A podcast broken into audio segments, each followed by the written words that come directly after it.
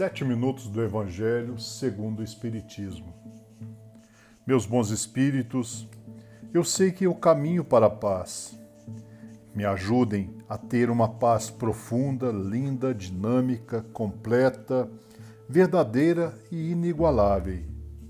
Sei que essa é a paz de Deus e acredito que com essa paz o amor fluirá por todas as partes do meu ser me sinto seguro, disposto, sadio, forte e confiante.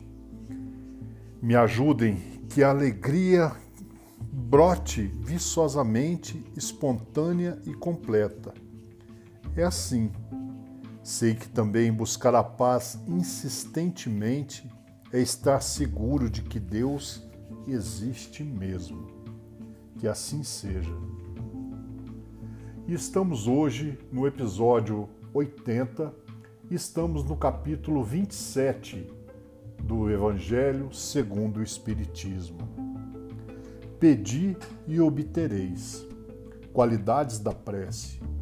Quando orardes, não vos assemelheis aos hipócritas que se comprazem em orar em pé nas sinagogas e nas esquinas das ruas para serem vistos pelos homens. Em verdade vos digo, eles receberão sua recompensa. Mas quando quiserdes orar, entrai no vosso quarto e, estando fechada a porta, orai ao vosso Pai em segredo. E vosso Pai, que vê o que se passa em segredo, vos recompensará. Não afeteis orar muito em vossas preces, como fazem os gentios, que pensam ser pela multidão de palavras que serão atendidos.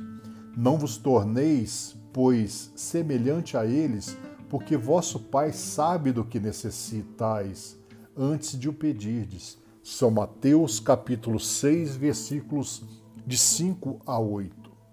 Quando vos apresentardes para orar, se tiverdes alguma coisa contra alguém, perdoai-lhe, a fim de que vosso Pai, que está nos céus, perdoe também os vossos pecados e vós não perdoais, vosso Pai que está nos céus não vos perdoará também os vossos pecados. São Marcos capítulo 11, versículos 25 e 26. Ele contou também esta parábola a alguns que confiavam em si mesmos como sendo justos e desprezando os outros. Dois homens subiram ao templo a fim de orar um era fariseu e o outro publicano. O fariseu, estando em pé, orava assim consigo mesmo: Meu Deus, eu vos rendo graças porque não sou como os outros homens, que são ladrões, injustos e adúlteros, nem mesmo como esse publicano. Jejuo duas vezes por semana e dou o dízimo de tudo que possuo. O publicano, ao contrário, mantendo-se distante, não ousava sequer erguer os olhos aos céus, mas batia no peito, dizendo: Meu Deus, tende piedade de mim, que sou um pecador. Eu vos declaro que este retornou entre os seus justificado, e não o outro, porque todo aquele que se elevará será humilhado, e todo aquele que se humilha será exaltado. São Lucas capítulo 18, versículos de 9 a 14. As qualidades da prece estão claramente definidas por Jesus. Quando orardes, diz ele, não vos coloqueis em evidência, mas orai, orai secretamente. Não afeteis de muito orar porque não é pela multiplicidade das palavras que sereis atendidos, mas pela sua sinceridade. Antes de orar, se tendes alguma coisa contra alguém, perdoai-lhe, porque a prece não será agradável a Deus. Se não parte de um coração purificado de todo sentimento contrário à caridade, orai, enfim, com humildade, como o vosso publicano e não como orgulho, como fariseu.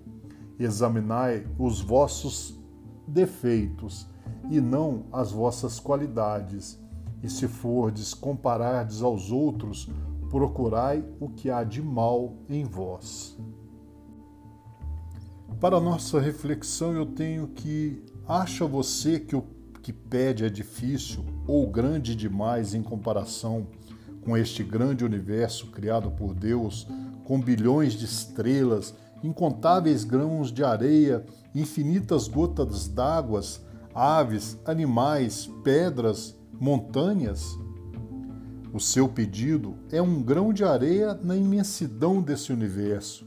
Quando você invoca o mesmo poder criador do mundo, tudo se torna mais fácil. Não, já te disse que se creres, verás a glória de Deus. E rogo ainda, Senhor, tu que podes conceder-me a graça que tanto almejo, cria, Senhor, as possibilidades para a realização do meu desejo. Em nome de Jesus, que assim seja. E eu desejo, em nome de toda a falange espiritual, agora reunidos a cada um de nós, que direcionem sempre a nossa caminhada diária.